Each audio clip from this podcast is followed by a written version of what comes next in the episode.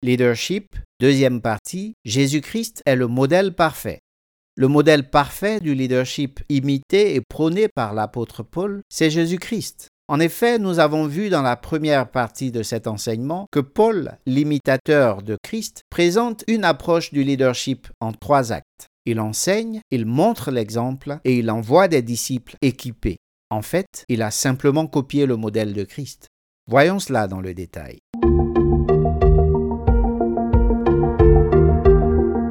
Ce message de Paul Julien et Marie-Laure Braga vous est gratuitement servi sur le site epplaparole.com et sur l'application EPP La dans Play Store ou App Store.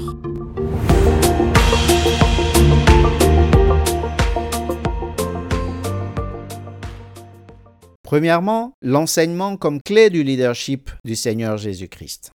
Le Seigneur Jésus allait de lieu en lieu, annonçant l'évangile du royaume de Dieu à des foules. Et comme une foule voulait le retenir une fois, il a répondu, Il faut que j'annonce aussi aux autres villes la bonne nouvelle du royaume de Dieu, car c'est pour cela que j'ai été envoyé. Luc 4, verset 43. Or, dans cette mission, Jésus avait une approche différente avec les foules et avec ses disciples. Marc 4, verset 34 révèle Il ne leur parlait point sans parabole, mais en particulier il expliquait tout à ses disciples.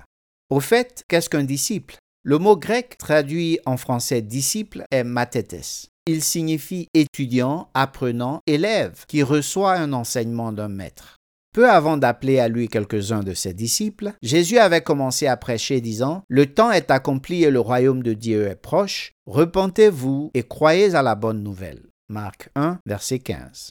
Ensuite, on le voit appeler Simon-Pierre et André son frère, puis Jacques et son frère Jean à le suivre. Ceux-ci faisaient partie des douze qu'il a choisis par la suite. Marc 3, verset 14 à 15 précise en effet, il en établit douze pour les avoir avec lui et pour les envoyer prêcher avec le pouvoir de chasser les démons. Or, plus tard, Simon-Pierre va rappeler à Christ que lui et ses compagnons ont tout quitté pour le suivre. Le Seigneur Jésus leur indique alors ce qu'ils gagnent à le suivre. Ce faisant, il précise aussi la double cause qui leur garantit la récompense, avec des persécutions et la vie éternelle. Il dit, et je cite, À cause de moi et à cause de la bonne nouvelle. Marc 10, versets 29 à 30. Vous comprenez donc la passion de Paul pour la révélation de la personne et de l'évangile de Jésus-Christ à travers son exemple et son enseignement. Il écrit Ainsi j'ai un vif désir de vous annoncer aussi l'Évangile à vous qui êtes à Rome, car je n'ai point honte de l'Évangile. C'est une puissance de Dieu pour le salut de quiconque croit, du juif premièrement, puis du grec, parce qu'en lui est révélée la justice de Dieu par la foi et pour la foi, selon qu'il est écrit, le juste vivra par la foi. Lettre de Paul aux Romains, chapitre 1, versets 15 à 17. Et toi, pour quelle raison es-tu disciple et fais-tu des disciples? Deuxième clé du leadership du Seigneur Jésus-Christ, imité par l'apôtre Paul, exemple. Jésus ne se contentait pas d'enseigner et d'expliquer des choses à ses disciples, il leur montrait aussi l'exemple. Être avec lui en permanence leur permettait d'apprendre et de s'inspirer de sa vie et de son ministère. Ainsi, ils voyaient régulièrement la démonstration de sa compassion pour les pécheurs et les malheureux, sa réprobation des religieux hypocrites, sa patience envers eux-mêmes, son humilité, etc. Or, en Jean 13, versets 13 à 17, le Maître les engage expressément à suivre son exemple. En effet, il ne s'agit pas seulement de recevoir des enseignements et accumuler de la connaissance. Il faut également exprimer le caractère de Christ et exercer certaines aptitudes.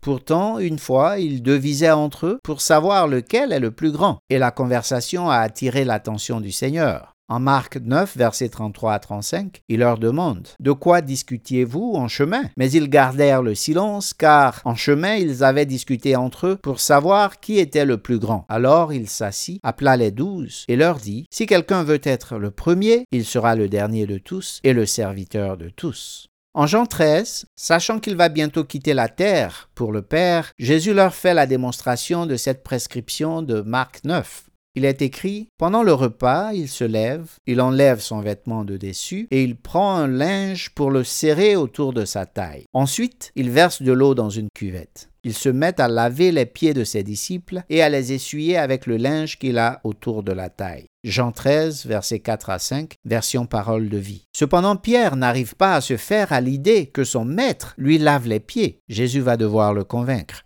Il est écrit, il arrive près de Simon-Pierre qui lui dit, Toi, Seigneur, tu veux me laver les pieds? Jésus lui répond, Maintenant tu ne sais pas ce que je fais, mais tu comprendras plus tard. Pierre lui dit, Non, tu ne me laveras jamais les pieds. Jésus lui dit, Si je ne te lave pas les pieds, tu ne pourras pas être avec moi. Simon-Pierre lui dit, Alors Seigneur, ne me lave pas seulement les pieds, mais aussi les mains et la tête. Jean 13, versets 6 à 9, version parole de vie. À la fin de l'exercice, Jésus s'assure qu'ils retiennent bien la leçon, car c'est une clé de leur bonheur. Il est écrit, Quand Jésus a fini de laver les pieds de ses disciples, il remet son vêtement et il s'assoit. Il leur dit, Est-ce que vous comprenez ce que je vous ai fait? Vous m'appelez maître et seigneur et vous avez raison, je suis maître et seigneur. Alors si moi le seigneur et le maître, je vous ai lavé les pieds, vous aussi vous devez vous laver les pieds les uns des autres. Je vous ai donné un exemple. Ce que je vous ai fait, faites-le vous aussi. Oui, je vous le dis, c'est la vérité. Le serviteur n'est pas plus important que son maître. L'envoyé n'est pas plus important que celui qui l'envoie. Maintenant, vous savez tout cela, vous serez heureux si vous le faites. Jean 13, versets 12 à 17, version parole de vie. Jésus a donc choisi des disciples pour les avoir avec lui et pour les envoyer agir en suivant l'exemple qu'il leur a donné. Il leur promet le bonheur s'ils suivent son exemple. Et toi, les disciples de Christ seraient-ils heureux en suivant ton exemple? Terminons à présent avec la troisième clé du leadership de Jésus-Christ, imité par Paul, envoyé.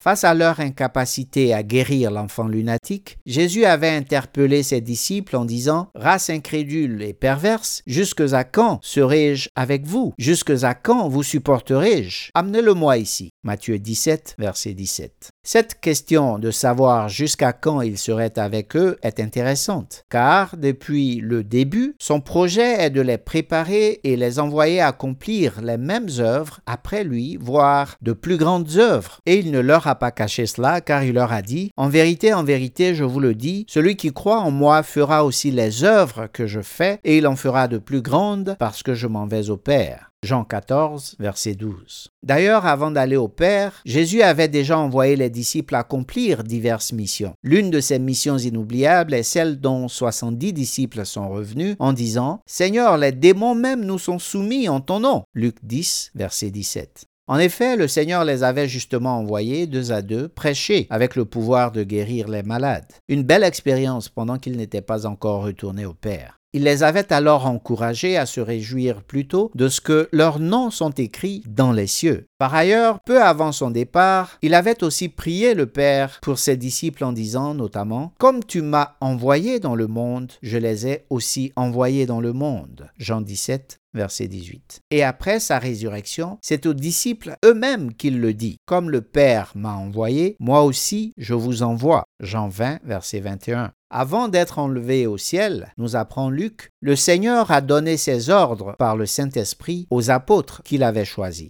Il est écrit, Comme il se trouvait avec eux, il leur recommanda de ne pas s'éloigner de Jérusalem, mais d'attendre ce que le Père avait promis, ce que je vous ai annoncé, leur dit-il, car Jean a baptisé d'eau, mais vous, dans peu de jours, vous serez baptisés du Saint-Esprit. Plus loin, mais vous recevrez une puissance, le Saint-Esprit survenant sur vous, et vous serez mes témoins à Jérusalem, dans toute la Judée, dans la Samarie et jusqu'aux extrémités de la terre. Acte 1, versets 4 à 5 et verset 8. Après l'accomplissement de cette promesse, les disciples, naguère incapables, perplexes et incrédules devant un enfant lunatique, prêchent et opèrent des miracles. Ils doivent même en répondre devant des tribunaux. Pierre et Jean subissent le premier procès du genre dans le livre des Actes.